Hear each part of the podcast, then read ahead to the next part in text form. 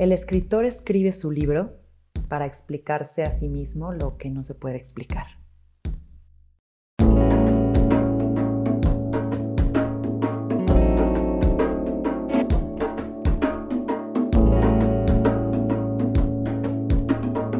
Esto es Más cabrona que bonita.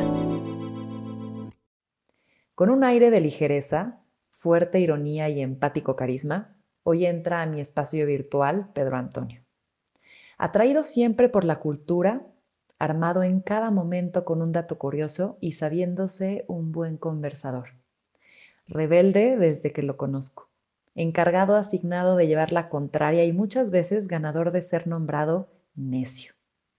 Pedro Antonio disfruta de una buena discusión, de poner controversia, alargar pláticas y convertirlas en largas sobremesas maridadas con mezcal.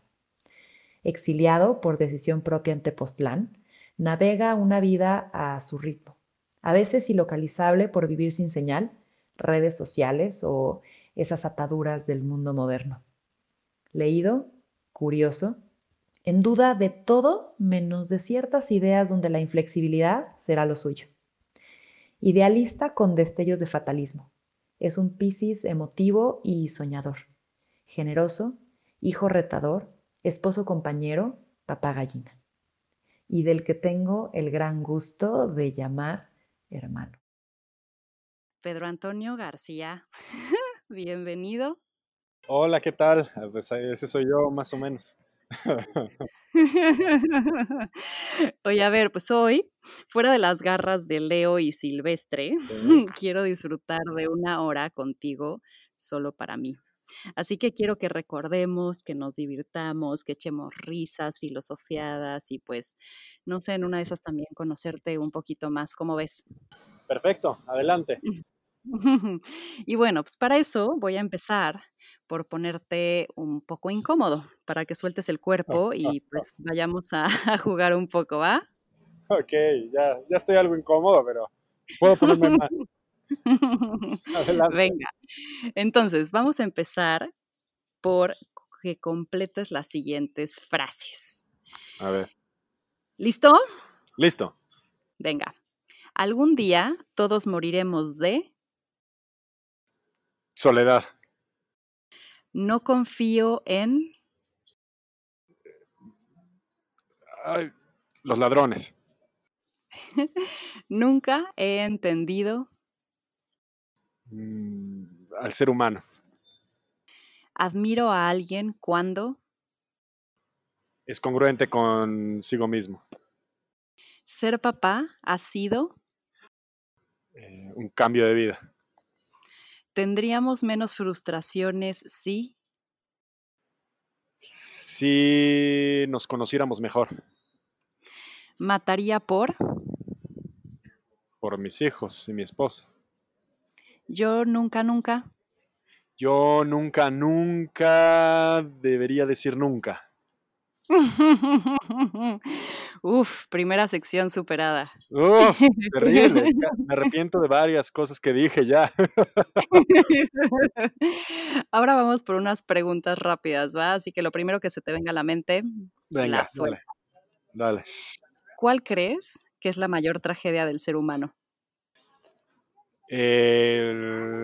Su destino. La frase que más repites. Desafortunadamente, mi hija creo que me la ha demostrado y es una grosería. Digo mucho puta madre o coño. y ahora ella lo está repitiendo, entonces me modero. Eso tuyo que te ha metido en más problemas. Tratar de complacer a los demás. ¿Qué te da miedo? Tratar de complacer a los demás. Aquel sueño por cumplir. Eh, eh, escribir eh, algo que me satisfaga plenamente. Lo que más te enorgullece de ti. Bueno, haber decidido escribir y hacer de eso mi vida si pudieras pedir un deseo, ¿cuál sería? Eh, yo creo que vivir varias vidas. No, no, sí, vivir, vivir varias vidas. Si un día se repitiera diariamente, ¿cómo sería? Bueno, me gustaría que fuera un día en el que pueda trabajar, escribir, tres horas, este, poder leer, poder estar con mis hijos, poder estar con mi mujer, poder estar con familia, mis padres, qué sé yo. Sería un día de, de mucha fiesta, pero también de mucho trabajo. ¿Un lindo recuerdo de tu niñez? Un lindo recuerdo de mi niñez sería andar en bici en familia. Hmm. ¿Cómo te gustaría ser recordado? Ah, como alguien que, que fue íntegro, alguien que fue congruente consigo mismo. Venga, muy bien. ¿Qué tal la sudada? ¿Qué tal entraste en calor? Eh, bien, bien, bien, ahí va, ahí va. Eso. Esta es una prueba, ¿no? Luego lo vamos a volver a hacer. sí, sí, sí, sí. A ver, hermano, quiero empezar hablando de ti. Eres una persona crítica, diría que hasta a veces dura. Sabiendo esto y abstrayéndote de ti, ¿cómo dirías que es Pedro Antonio? Eh, mira, puta, este, no, yo creo que soy una persona que justamente duda por las condiciones, por mis condiciones históricas, dudo mucho de todo y eso luego me, causa conflicto. Pero al fin y al cabo, soy una persona instintiva también, entonces eh, soy alguien que se debate entre seguir sus instintos o eh, apuntarle a cuestiones más razonadas, más o menos. Oye, cuando éramos chicos, sentía una resistencia de tu parte al sistema, cualquiera que esté fuera, ya fuera en la casa, en la escuela. ¿A qué te revelabas? Yo creo que justamente a las cosas que no iban de acuerdo a mis instintos. Eh, nosotros fuimos educados eh, dentro del catolicismo, ¿no? Muy, muy arriesgado, una sociedad muy conservadora. Y el catolicismo, el cristianismo, tiene ciertos eh, dogmas que yo creo que van en contra de los instintos del ser humano. Y eso, a un grado muy básico, a mí me causaba un conflicto. Y, y eso se concatena un poco con pues bueno, una idea del mundo que, nos da, que nos ofrecen o que me ofrecían, eh, una idea de, cómo comportarme, de cómo ser, de en qué creer, y eh, eso no iba muy de acuerdo con lo que yo, eh, algo así como que creía o algo así como que entendía a un nivel muy básico, y por eso creo que, creo que generé muchos conflictos. ¿Qué crees que diría el Pedro Antonio Niño el del adulto que está aquí hoy? Eh, el adulto, Pedro Antonio Niño creo que estaba eh, bastante loco, bastante desquiciado, entonces quizás me viera como una especie de fracasado. pero, pero, pero, pero viéndonos así en una primera instancia, si nos viéramos así, si atravesar ahora por la calle, porque yo de chico tenía ideas muy, muy disparatadas de la vida, justamente por toda la educación que recibí, pero eh, ya con un mayor de, entendimiento, quizás si habláramos, ese, ese antiguo yo y este yo actual, creo que se sentiría eh, bastante orgulloso, bastante sorprendido, principalmente por haberme logrado liberar de muchos de muchas ataduras y, muchos hechizos que tenía yo eh, cuando era niño y, y, en mi primera juventud por llamarlo de alguna manera. Oye, Pedro Antonio, ¿qué es libertad para ti? Es una pregunta muy difícil, pero la libertad eh, para mí significaría eh, como justamente eh, lograr ser lo más congruente con uno mismo, lo más cercano a uno mismo, este, creo que eso significa la libertad, o sea, lograr quitarnos todas las ataduras, ya sean eh, en forma de adicciones, ya sea en forma de culpas, ya sea en forma de, no sé, todos los mecanismos un poco artificial, artificiales, pero también físicos, que nos permite de alguna forma estar en paz con uno mismo. Creo que eso, eso tiene que ver con la libertad. Hmm. Y en su contrario, ¿cuál crees que sea la peor esclavitud que vive el mundo moderno? Eh, bueno, yo creo que tiene que ver justamente con lo contrario de conocerse a sí mismo, que es desconocerse o peor aún, eh, negarse.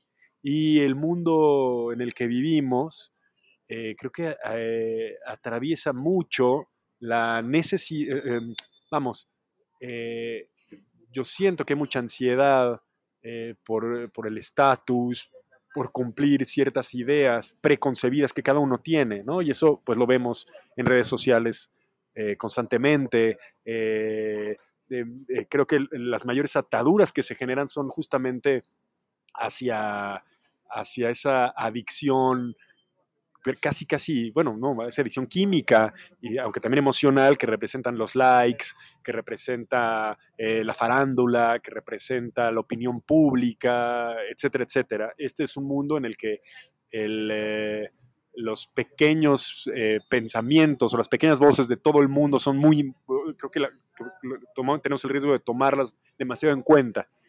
Y, este, y ese, ese, puede ser un problema para, para, para cada uno.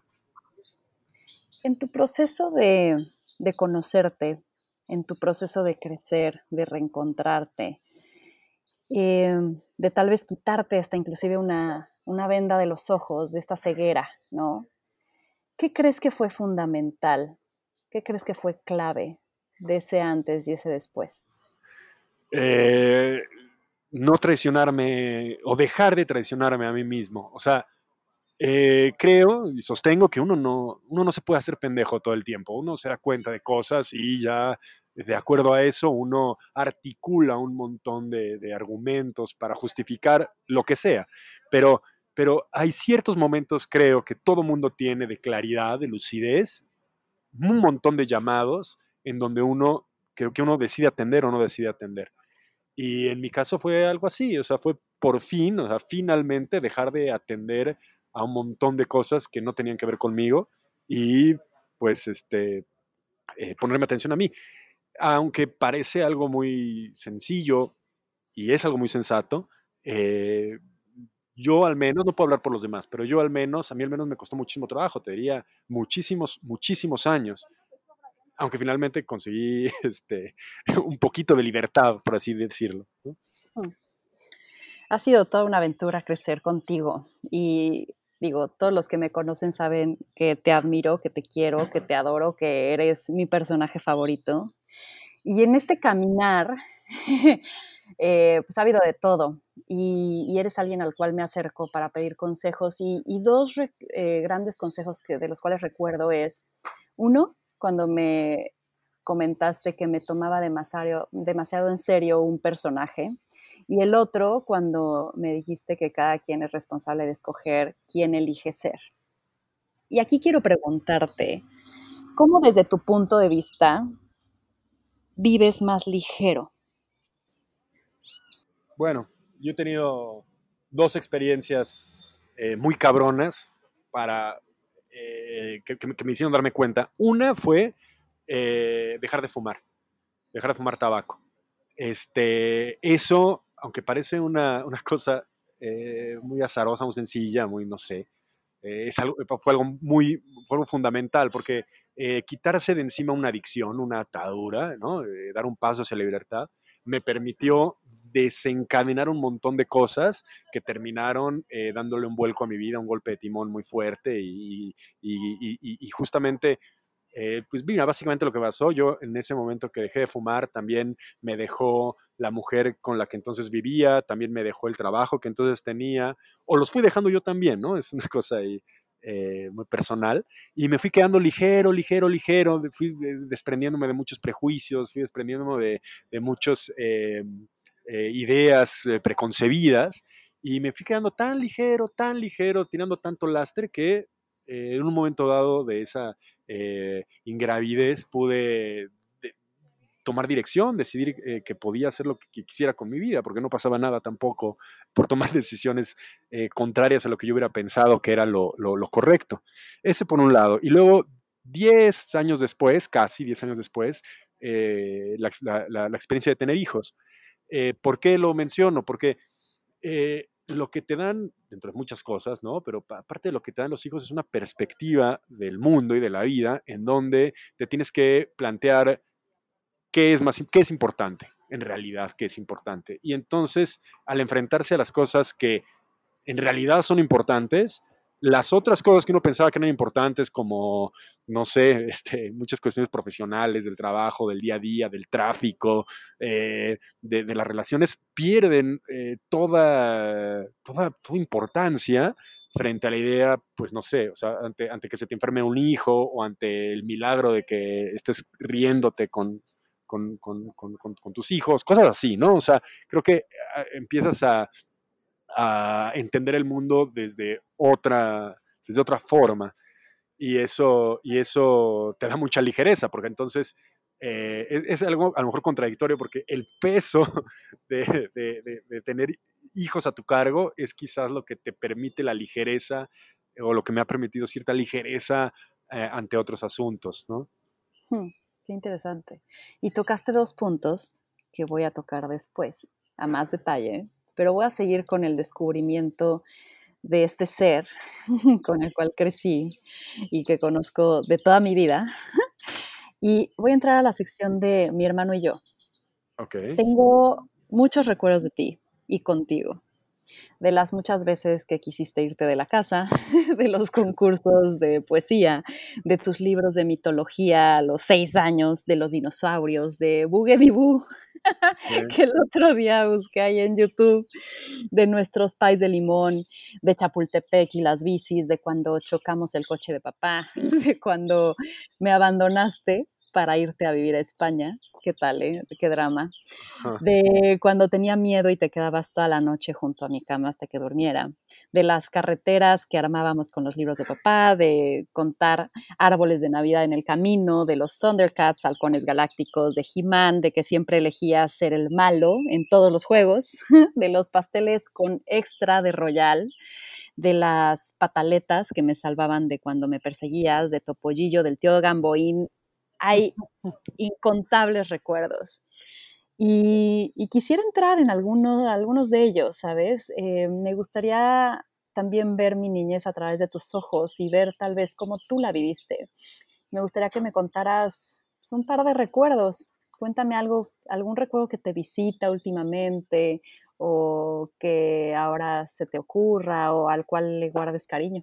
Bueno, para mí es difícil el tema porque eh, para bien o para mal fui dotado, no sé cómo decirlo, de una muy buena memoria. O sea, me acuerdo de muchas cosas y, quizás por eso, o no sé si es por eso que recurro mucho al pasado, a lo mejor es por ese ejercicio, no lo sé.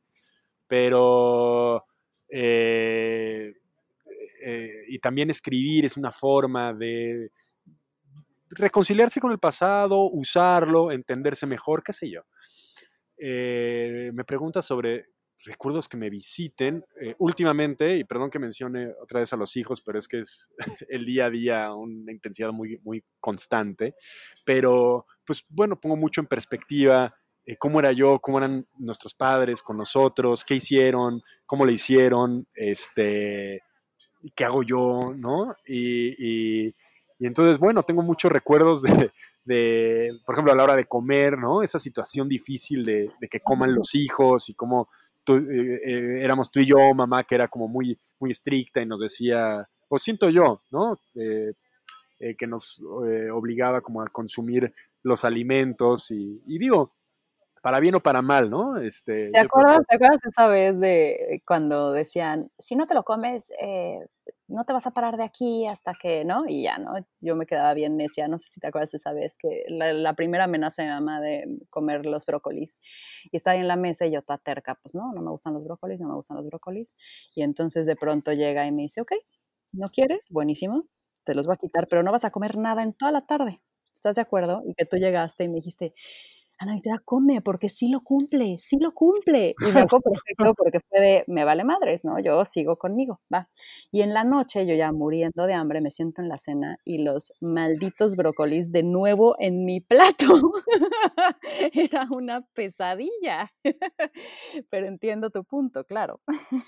Sí, no, bueno, y ahora me estoy acordando también de esa vez que chocamos el coche de papá sin querer, ¿no? O sea, eh, una situación ahí este, muy rara porque quitamos el freno, estábamos los dos, mamá se había ido a, comprar alguna tienda, nos dejó metidos en el coche, no éramos tan chiquitos, debíamos ser, tenía unos 10 años o 9 por ahí, y quitamos, estamos jugando con las palancas, quitamos el freno de mano, quitamos la velocidad, estábamos en una pendiente y el coche empezó a avanzar, avanzar, avanzar, avanzar, avanzar.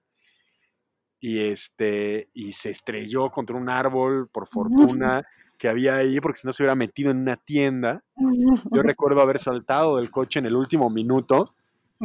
Este, te recuerdo haber tratado de frenar al principio, voltarte a ver a ver qué hacíamos y tú ya no estabas. Yo me había salido antes.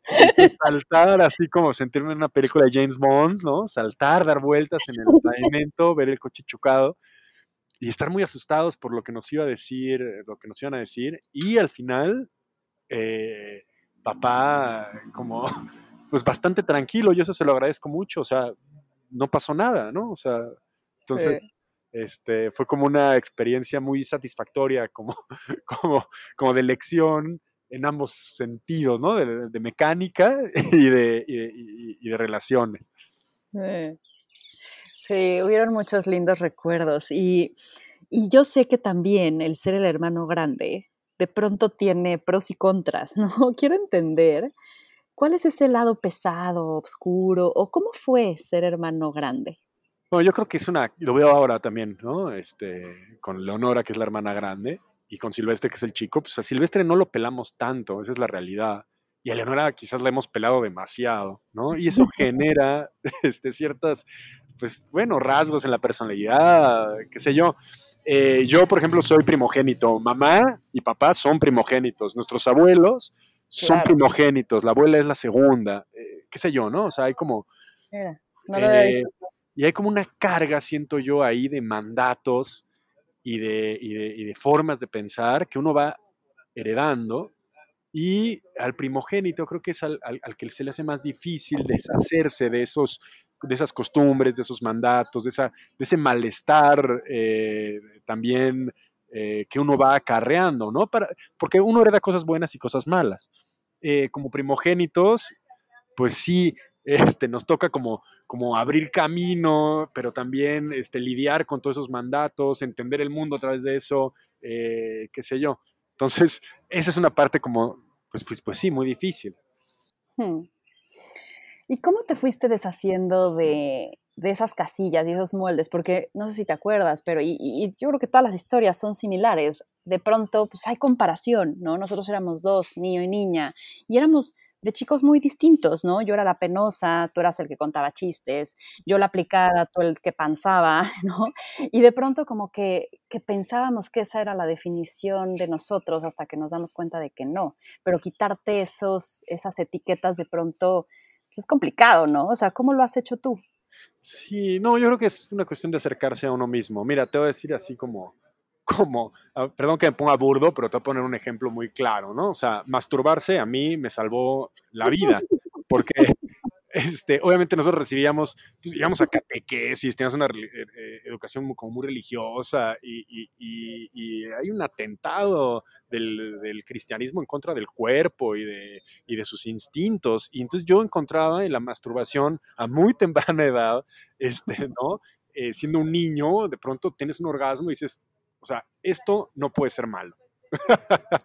pero, pero, y, entonces, bueno, entonces, eh, como que, como que yo decía, igual lo de llegar virgen al matrimonio, decía, híjole, Señor, no sé, yo creo que estas cosas no las voy a poder cumplir porque, no sé, hay algo como dentro de mí que no, que no están de acuerdo. Sin embargo, yo era profundamente eh, religioso. Entonces, este, ahí en esa contradicción, ¿no? En esa, eh, es donde uno tiene que elegir. Y hay quien elige lo exterior. Yo por fortuna elegí lo interno, este, porque digo, evidentemente eh, hay, muchas contradicciones y uno empieza a darse cuenta que quizás eh, lo, contradictorio es justamente de lo que uno tiene que deshacerse, ¿no? Oye, y con esta experiencia que tienes ahora y que ves de Leo y de Silvestre y de lo que viste de nosotros dos, ¿qué crees que es lo más bonito y lo más valioso de los hermanos?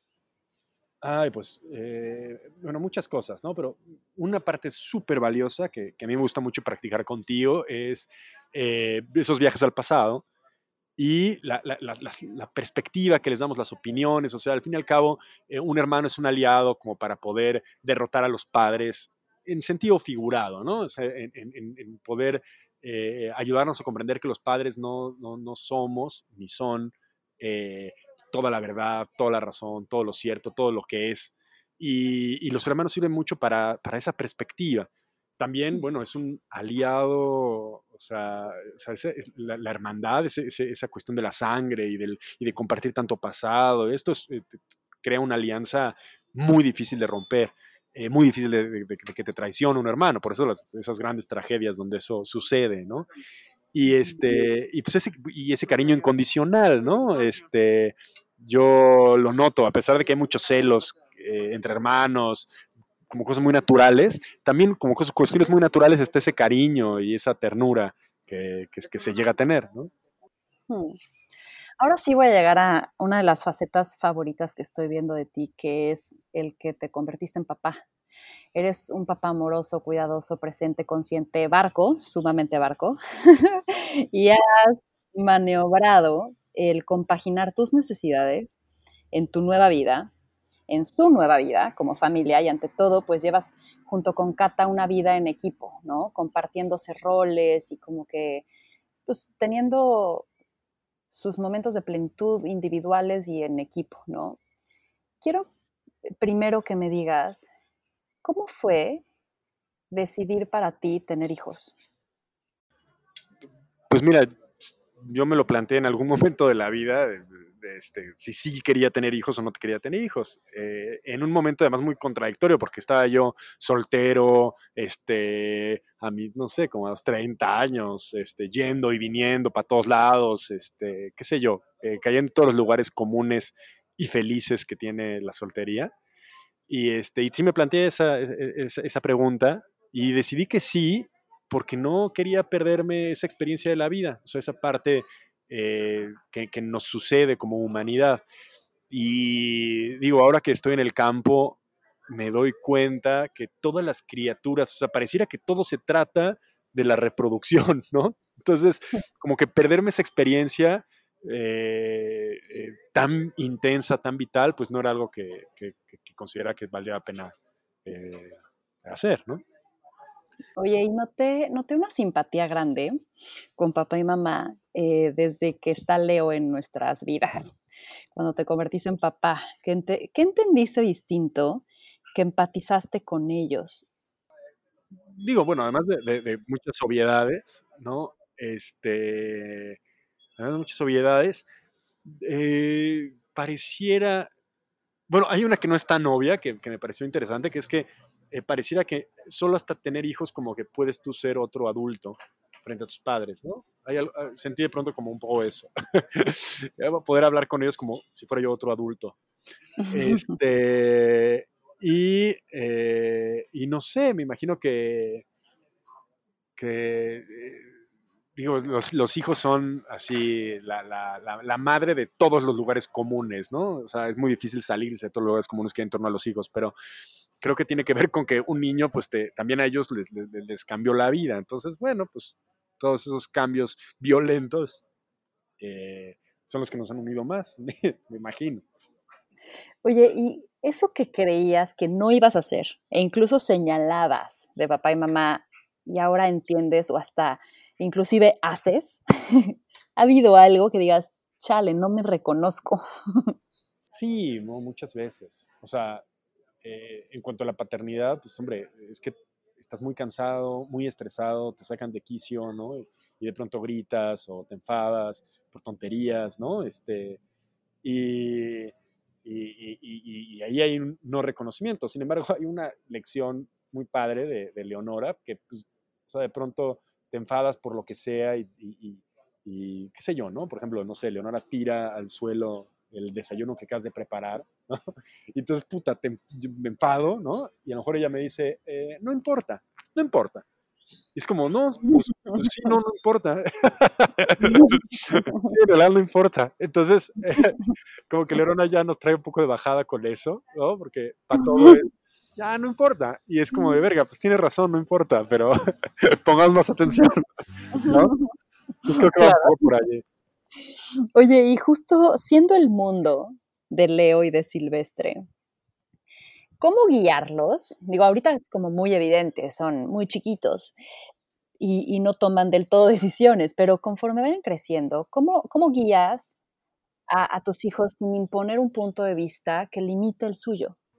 Bueno, a, a, ver, te equivocas en lo de, lo de que no toman decisiones, o sea, toman decisiones todo el tiempo, la mayoría de las veces eh, equivocadas para el punto de vista del padre, ¿no? O sea, toman decisiones constantemente. Pueden tomar la decisión de tirarse por las escaleras, cosas así, ¿no? Entonces, este, ahí está, ¿no?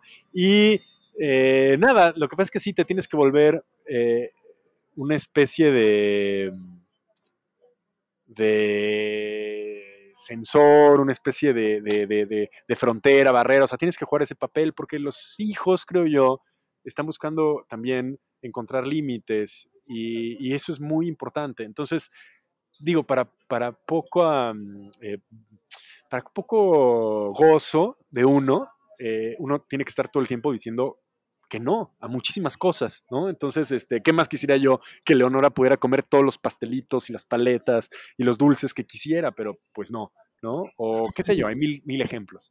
Entonces, eh, es inevitable que uno ponga eh, su punto de vista. También eso es muy importante porque hasta este momento uno, o al menos yo, ¿no? Hasta este momento yo me he cuestionado seriamente en muchas de las cosas que a lo mejor daba por, por, por, por, ciertas, porque a la hora de que tengo yo que decir si algo importa o no, tiene que ser una razón de peso, ¿no? Y, si vamos para allá o no, qué, qué, enseñarles, qué no. Entonces, también es un trabajo de mucho, de mucho cuestionamiento con uno mismo. Hmm.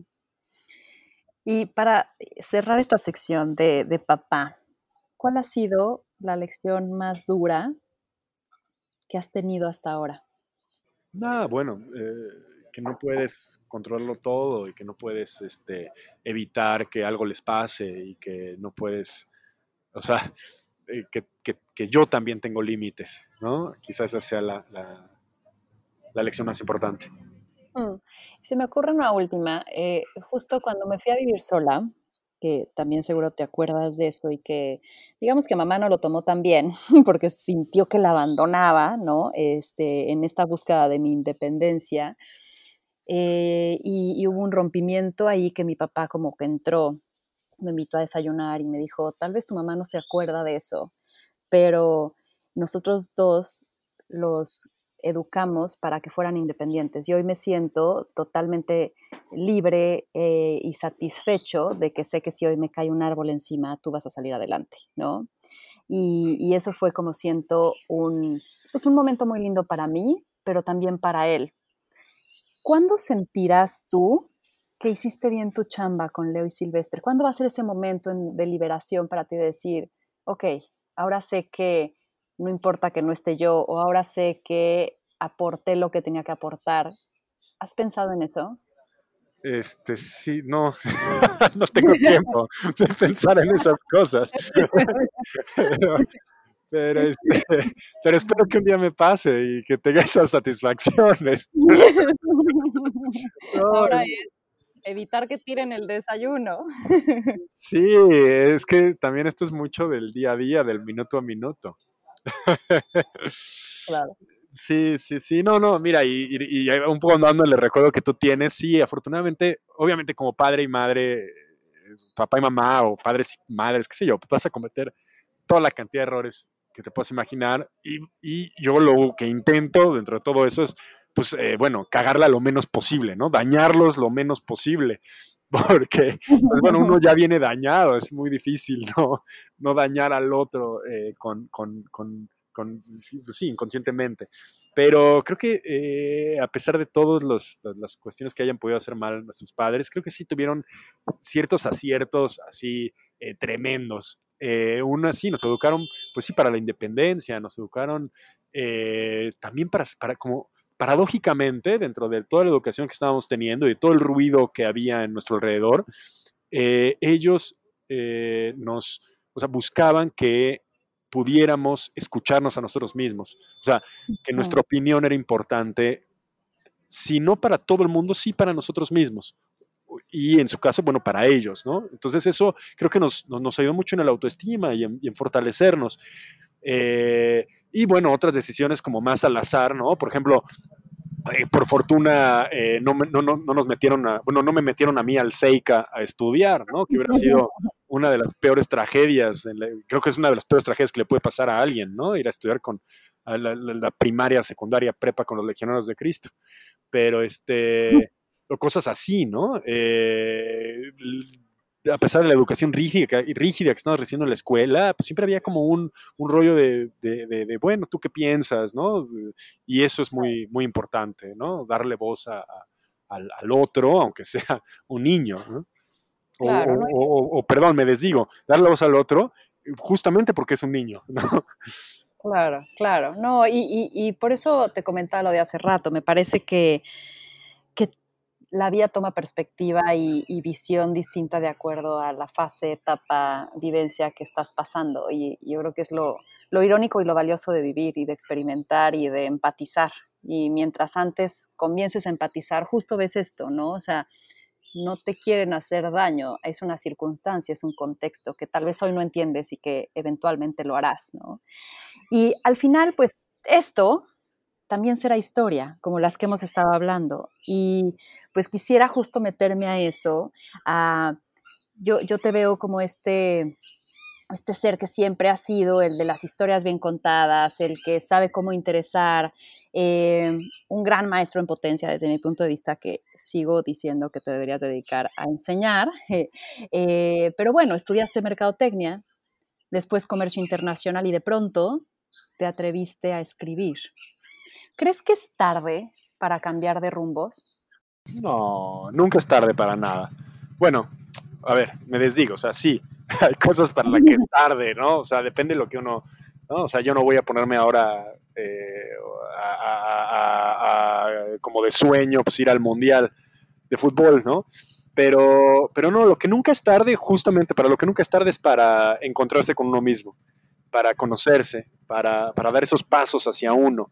Y este, y bueno, yo soy, sí, como tú bien dices, yo me equivoqué mucho, muchísimo, ¿no? Y estudié mercadotecnia, di como un largo rodeo, estudié la licenciatura en mercadotecnia, estudié comercio exterior, luego estudié en España una especialidad en marketing internacional, trabajé en eso, y, bueno, y, no es que haya sido todo ese tiempo miserable, pero no estaba, no, no, era una persona feliz, eh, y no era una persona como, como como cercana a mí, eh, si es que eso es la felicidad, estar cerca de uno. A lo mejor es un infierno, pero, pero eh, en, ese sentido, eh, me gusta pensar que sí, soy como un late bloomer, ¿no? Un florecimiento tardío, en donde, bueno, pues tuve que pasar por todo ese proceso como para darme cuenta de quién era yo. Y eso, pues, me enriqueció mucho también, ¿no? Por otro lado. Entonces, este, comparto, o sea, soy más del signo de otros, no soy, no soy un Mozart, ¿no? Que a los cuatro años ya estaba trabajando y sabía más o menos lo que quería, eh, digo, independientemente del genio o no que uno pueda tener. O, esta gente que, que, puta le preguntan desde siempre, ¿qué vas a estudiar? Y dices, ah, yo, yo, voy a ser arquitecto. Y tienes ocho años y terminan siendo arquitectos. O sea, yo no, yo no fui de esos, ¿no? Y, y, y, sin embargo, este, eh, cuando yo volví a la escuela, ¿no? Porque luego estudié eh, creación literaria en la SOGEM y, he tomado pues, muchas clases de, en la UNAM, con, no sé, con gente mucho más joven. Eh, y me doy cuenta de lo valioso y lo importante que es la educación sin importar la edad, porque a otra edad, si, si uno pudiera, por ejemplo, volver a la secundaria ahora y estudiar biología y física y química, historia, qué sé yo, todas esas materias, este, las abordaríamos desde un punto de vista bien distinto y quizás si nos diéramos la oportunidad de estudiar otra vez ciertas cosas que pensábamos o pensamos que ya sabemos, uf, cambiaría mucho eh, la, idea del mundo que tenemos y, de, y lo que hacemos y nuestras vidas y nuestra historia. ¿no? Me encanta.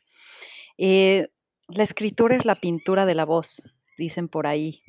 ¿Cómo se ven tus trazos ahora que escribes? Eh, pues bueno, eh, se ven, yo quiero pensar que se ven cada vez mejor. yo creo que hay una parte como del proceso creativo. Este, yo cuando renuncié a, alguna vez también pasé por una agencia de publicidad y cuando renuncié hablé con el que entonces era mi jefe directo y le dije que, bueno, que, me iba justamente, pues, para ser más congruente conmigo, ¿no? Porque la, publicidad eh, tiene mucho de, ser un poco mercenario, ¿no? De poner tu talento eh, al servicio de otros.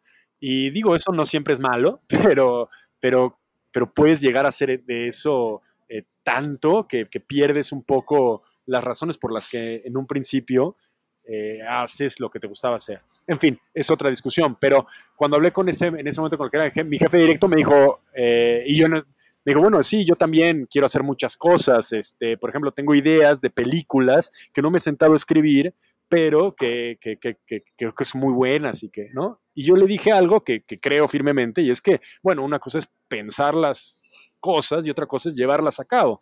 Porque a mí me sucede también, uno, uno, piensa en, el, en pintar el cuadro del Guernica, pero a la hora que te pones a dibujarlo, pues no es tan fácil como uno pensaba, ¿no? Entonces, eh, a mí algo que me ha pasado es pues, pensar un montón de historias que creo que, están chingonas y que son geniales y a la hora de ponerme, eh, pues, a lo mejor el que no estoy tan chingón soy yo, ¿no? Y entonces es ir eh, pues haciendo oficio, en términos futbolísticos, bajar mejor el balón, en términos, este, pues sí, de pintura, como has planteado, pues es eso, hacer mejores trazos, dejarlos descansar. Yo creo que eh, eh, justamente es un poco, el proceso es un poco ese eh, en los trazos. Tengo, tengo una pregunta, o sea, porque creo que, a ver, tú escribes por pasión, tú escribes por conocerte, por curioso, porque asumo, te gusta la experiencia tanto del proceso como del final y el resultado, pero también para dedicarte a esto en un mundo como lo conocemos hoy, tiene que haber alguien que diga, tu trabajo es bueno y voy a pagar por él. Y es ese balance, ¿no? Entre no perder como el gusto, pero poder vivir de ello o elegir cómo poder vivir de ello. Y entonces acaba una pregunta. ¿Tú qué escogerías?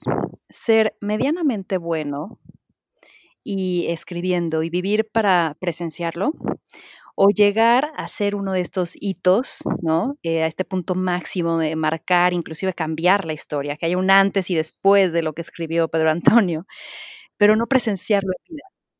Y de hecho, en esa situación, tener una vida pues bastante de fracasos. ¿Qué elegirías? Sí, es interesante lo que planteas. Primero, antes de, antes de responder la pregunta, esto que dices antes sobre eh, que alguien diga que considera tu trabajo bueno y que va a pagar por él, este, obviamente es muy satisfactorio y, experimentar que eh, las alabanzas de la gente y, no solo eso, sino que puedas, este, eh, pues sí, vivir de eso y vivir bien, etcétera, etcétera, ¿no? Este, sin embargo, creo que justamente porque vivimos en un mundo donde todo pareciera ser regido por el intercambio, por el mercado, ¿no? Eh, el artista o el que aspire a ser un artista eh, tiene que estar, si no por encima de eso, fuera de eso. Porque eh, de lo que se trata, creo yo, el proceso artístico es de ser honesto con uno mismo eh, y con lo que uno quiere y con lo que uno cree y poder mandar a la chingada a quien no piense igual, este, con el riesgo de pues, no ser valorado nunca. Eh, creo que, o sea,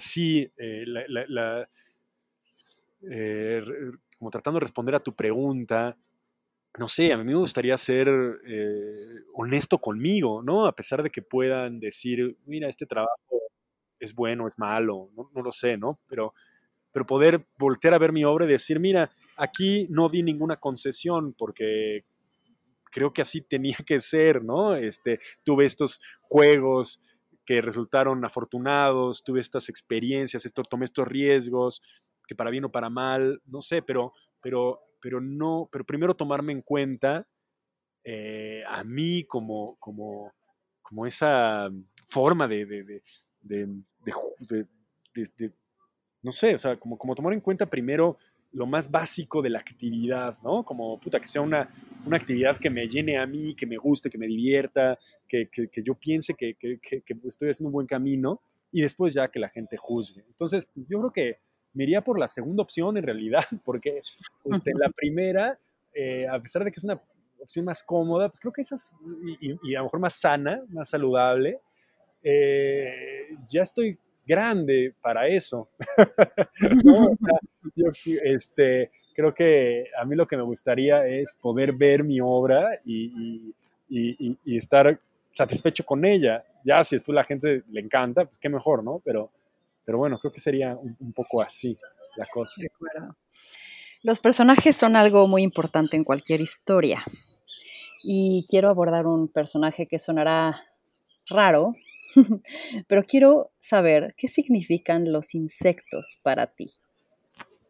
Ah, bueno, probablemente lo preguntes porque he estado... Ahí voy, eh, ahí voy, ahí voy. Primero dime qué significan los insectos para ti. Bueno, para mí eh, particularmente eh, creo que son las formas de vida junto con el ser humano, porque digo, es muy difícil no, no hablar desde, desde, este punto, pero son las formas de vida más sofisticadas quizás que existen eh, como seres sociales y como seres, este, como seres sociales principalmente. O sea, eh, yo recomiendo leer a Metterling estos libros que tiene sobre la vida maravillosa de las abejas.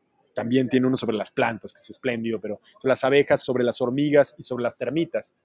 Eh, hay datos, por ejemplo, las dos únicas especies sobre la Tierra que tienen ejércitos, es decir, eh, un individuo que, se dedica exclusivamente a la guerra son las hormigas y los seres humanos. Porque, por ejemplo, las, abejas te pueden atacar, pero esa abeja que te ataca en realidad es una obrera. Lo mismo sucede con las termitas, pero, hay un oficio dentro de, la, dentro de la escala de las hormigas, de, tipos de, de, ciertos tipos de hormigas, que son exclusivamente este, este, guerreros. Eh, entierran a sus muertos, este, se organizan de formas complejísimas, muy parecidas al ser humano. Y un dato también muy interesante respecto a las hormigas, si nos fuéramos al pasado más remoto, no recuerdo los nombres ¿no? de las eras geológicas, pero el fósil más antiguo de una hormiga es esencialmente igual a la hormiga que hoy vemos todos los días, ¿no? Entonces, bueno, hay muchas cosas maravillosas dentro de esos seres tan distintos a nosotros, por otro lado, ¿no? Porque por eso tenemos de mascotas a los perros o a los mamíferos, ¿no? Se parecen más a nosotros y eso nos genera de inmediato una empatía. Pero eh, estos seres tan distintos a nosotros tienen formas de vida tan complejas y tan interesantes que, para mí se me hace, se me hace apasionante. Oye, justo menciona los insectos porque te has adentrado en su mundo, has leído e inclusive escrito sobre ellos. Y tienes una obra para niños que se llama Las luciérnagas no vuelan, que se convirtió en un libro y ganó ya premios. Así que cuéntanos un poquito de esta obra y qué te ha dado. Sí, pues es este es la primera ópera para niños que escribí, que escribo. Es la primera cosa para niños que escribo que tiene mucho que ver con la paternidad, ¿no? Con este nuevo este, mundo. Pero bueno, es una historia. Eh, es una historia sobre eh, el mundo de las luciérnagas, ¿no? Para empezar, uno tiene que entender que no todas las luciérnagas vuelan y por eso el, título de la obra.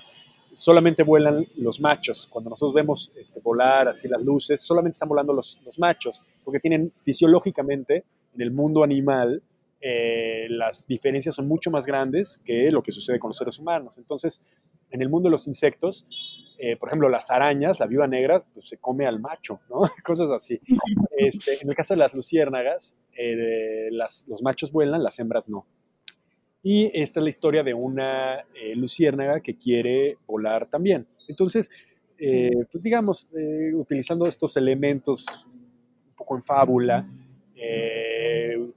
para hacer ciertas analogías con el mundo en el que vivimos, pues bueno, es una, es una luciérnaga que quiere, es, es una historia de igualdad, de, sobre igualdad y sobre diferencias, ¿no? Y de cómo, si bien naturalmente somos distintos, porque es innegable ver la diferencia entre hombres y mujeres y entre los propios hombres y entre las propias mujeres y entre todas las criaturas, pues somos diferentes en muchos aspectos, muy iguales en otros, pero que mediante eh, nuestro ingenio podemos cambiar eh, nuestro destino, nuestra diferencia y poder ser, poder, poder ser iguales. También es una historia sobre cómo cambiar tu destino, ¿no? mediante el ingenio. Oye, y yo pues ya vi la obra, ya leí el libro y, esto es algo para niños, para grandes, para todo. Pasó la pandemia y, un poco se detuvo el tema de las obras de, teatro. ¿Dónde podemos ver la obra? ¿Dónde podemos comprar el libro? Si que tenemos interés en nosotros leerlo y conocer más de esta historia o para nuestros sobrinos, hijos, lo que sea, ¿dónde podemos buscarte o buscar la obra? Ahí va el comercial. Bueno, la obra va a estar eh, buscando sana distancia y todo estas en la nueva anormalidad. Eh, ahora va a haber una temporada en el Teatro Sergio Magaña, que está allí en Santa María la Ribera. Métanse a la página de Ópera Portátil, de Facebook, Ópera Portátil. Y el libro acaba de ganar la semana pasada, eh, fue los premios de la CANIEM, de la Cámara Nacional de la Industria Editorial de México, acaba de ganar como el ebook eh, del año, porque es un libro electrónico muy interesante, donde tiene pues, la historia que tú puedes leer, unas ilustraciones magníficas que hizo este, Mauricio Gómez Morín, y eh, además eh, es interactivo porque tú le picas en ciertos botones y se escucha la música de la ópera, ¿no? Entonces, ese libro lo pueden bajar para Android y para, y, para iOS en la página de, de, la editorial, que es en la editorial se llama SidClick, y la página es sidclick.com. S-I-D. Exacto. Exacto. S-I-D C L I C K.com. Sí.com. La Luciana no vuela en el libro interactivo y el libro físico también, ¿no? Buenísimo. Me encanta, me encanta, me encanta y, y lo recomiendo ampliamente. Y por último, para cerrar este tema, algo que gracias a los insectos hayas incorporado a tu vida o cambiado en ella. este, pues yo creo que buscar empatizar con todas las criaturas, ¿no? Este, o sea, al ver ese maravilloso mundo y, destruir una de esas vidas y que no nos importe, es algo como, como que me causa mucho ruido. Entonces, este, como empatizar con todas las criaturas y, digo, viviendo en Tepoztlán, yo de pronto encuentro, pues, por ejemplo, alacranes, ¿no? Que son unas criaturas fantásticas, pero que a veces pues, tengo que destruir porque pues, están en mis hijos, nosotros, otras veces los saco, ¿no? Pero alguna vez tratando de sacar un alacrán se metió debajo de, del refrigerador y, fue un caos porque jamás lo pudimos encontrar y ya no duermes del todo tranquilo. Este, tengo una viuda negra que está haciendo su hoyo al lado de mi ventana y pues no la he querido matar como para seguirla. Y es muy interesante su, su vida también, ¿no? Entonces, creo que la empatía, debe ser la empatía. De acuerdo. Oye, ahora, has mencionado muchos de los puntos de inflexión que iba a tocar eh, ahora, pero, pero bueno, me voy a ir por, por, uno que, me llama la atención y que realmente estoy interesada porque creo que nunca lo he hablado contigo, que fue, tú eras muy religioso y lo comentaste ahorita, o muy religioso, pues religioso, ¿no? O sea, creías en el dogma y pues fuimos educados así, pero de pronto eh, dejaste de creer o lo cuestionaste y se derribó esa creencia. ¿Qué pasó cuando mataste a este Dios? ¿En qué empezaste a creer? ¿Cuándo fue? Bueno, para mí, este, el problema con la Biblia es tomarlo como un libro de no ficción, ¿no? Pero, pero, ahí hay mucho, hay mucho conocimiento también, creo, y, los mitos, ¿no? Y es a mí un tema que me ha apasionado desde siempre. Ah, como mencionaste en algún momento, o sea, papá, mi mamá me regalaban libros de mitología y me contaban historias, qué sé yo. A mí eso me intrigaba mucho. Y cuando un momento en la vida, ya grande, que me di cuenta que lo que los otros creían, lo que los otros creían era muy disparatado y lo que yo creía, pues también. este, creo que fue en el momento en decidir eh, escribir y ponerme a estudiar, estudiar, estudiar seriamente, estudiar, eh, cuando sucedió esto. Y hago una analogía con el Génesis de la Biblia, por eso la menciono, que es cuando Adán y Eva deciden comer del árbol de la ciencia, del árbol del conocimiento. Y lo primero que sucede cuando muerden del árbol del conocimiento, del fruto del árbol del conocimiento, es que eh, se dan cuenta que están desnudos y que se van a morir. Y así me sentí yo. Eh, una orfandad cósmica, ¿no? Este, me di cuenta que me iba a morir y que tenía que ser lo suficientemente maduro como para lidiar con eso y que estaba desnudo y que pues, también tenía que ser lo suficientemente maduro para lidiar con eso y que y, lo más difícil era pues eh, ese paso hacia la madurez. Eh, hay ciertas religiones que nos eh, permiten ser niños para siempre. Y la religión católica en este caso, pues es un poco eso, ¿no? La figura del Padre eterno, la figura de la Madre eterna, y estarles pidiendo constantemente cosas, qué sé yo. Entonces, pues fue ese proceso de madurez, guardé un luto respecto a eso, porque yo rezaba en las noches y hablaba con Dios, y era como una cuestión ahora como de, verga, extraño eso, ¿no? Eh, ¿Dónde lo encuentro? Eh, ¿Y cómo lo sustituiste? Bueno, ¿en qué se eh, convirtió ese espacio blanco? Después de, después de atravesar por todas esas etapas de, pues, ira, por ejemplo, esto de give me my money back, o sea, esto no es verdad, no es cierto esto.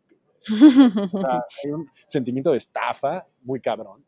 Pero después, bueno, hay que, después de también madurar ese proceso, pues te das cuenta que hay muchos elementos de conocimiento y elementos eh, que te ayudan a vivir mejor dentro de las religiones. O sea, yo estoy seguro que si pudiera yo seguir la disciplina musulmana de orar cuatro o cinco veces, eh, ¿no? O sea, respirar, está todo eso, pues mi vida sería menos estresante. ¿No? Cuestiones como esa. Lo mismo, pues, no, yo no celebro la Navidad, pero sí en ese día es una, es una ocasión buena para juntarse y, reflexionar, qué sé yo, ¿no? O sea, o, los domingos, pues estaría muy padre que pudiéramos reservar un día para el descanso y, no solo para el descanso, sino para reunirnos, como lo sucede, en la misa, ¿no? Pues reunirnos y platicar, qué sé yo. Entonces, es un poco como, como hacer esas sustituciones. Lo mejor posible. Ahora sí que lo que mejor te sirva, eso es, ¿no? Oye, otro punto eh, de inflexión que pasó a través de una decisión eh, fue irte a vivir a Tepos, ¿no? Y, el tiempo pasa distinto a partir de que vives en Tepos.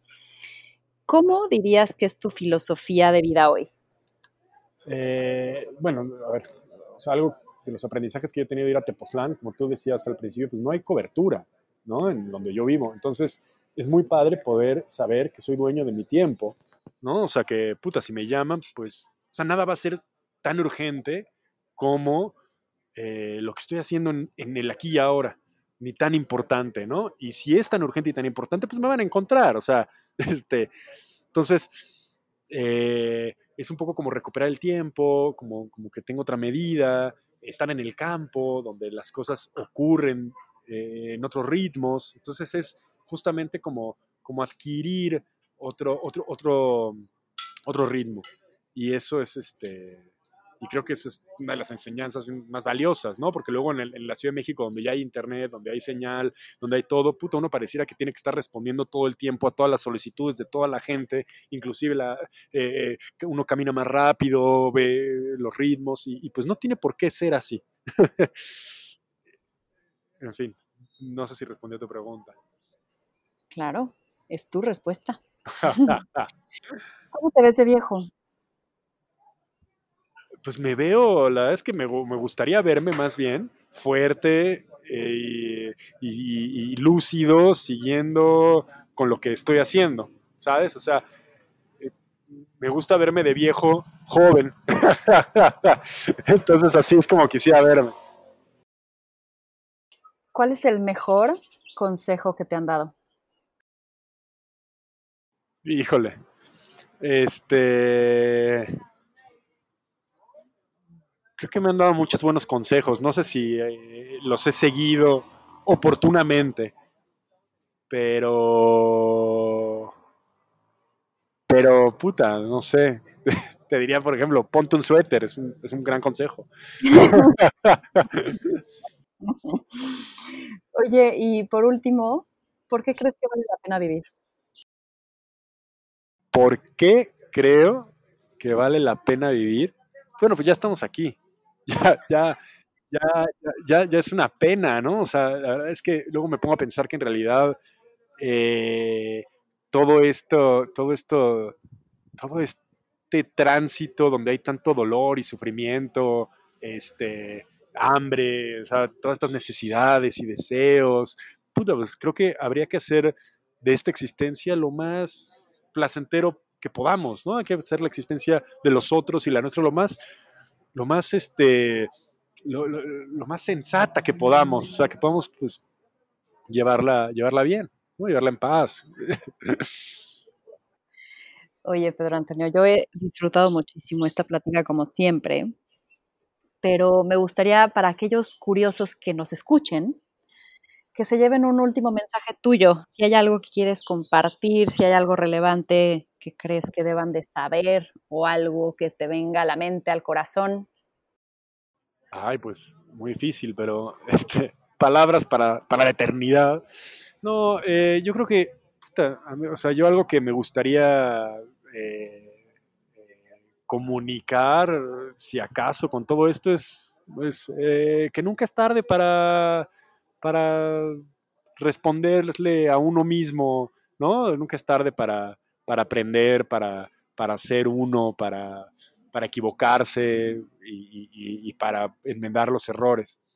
Eh, creo que, es más, perdón, ya es la tercera vez que me desdigo. Sí hay momentos tardes, ¿no? O sea, si uno muere, pues ya es tarde, ¿no? Entonces, más bien es, eh, el mensaje sería, que no sea tarde para, cambiar, que no sea tarde para, para, reconocerse y para escucharse. Buenísimo. Eh, siendo un poco ilocalizable, también eres localizable. ¿Dónde te encontramos? Y dónde, digo, ya nos comentaste, pero igual si nos recuerdas dónde encontramos tu obra. Este, bueno, eh, el libro está ahí en en la editorial, en SafeClick o en Amazon, o me parece que está en el sótano, qué sé yo. ¿Y, cómo se llama de nuevo? Este es Las luciérnagas no vuelan.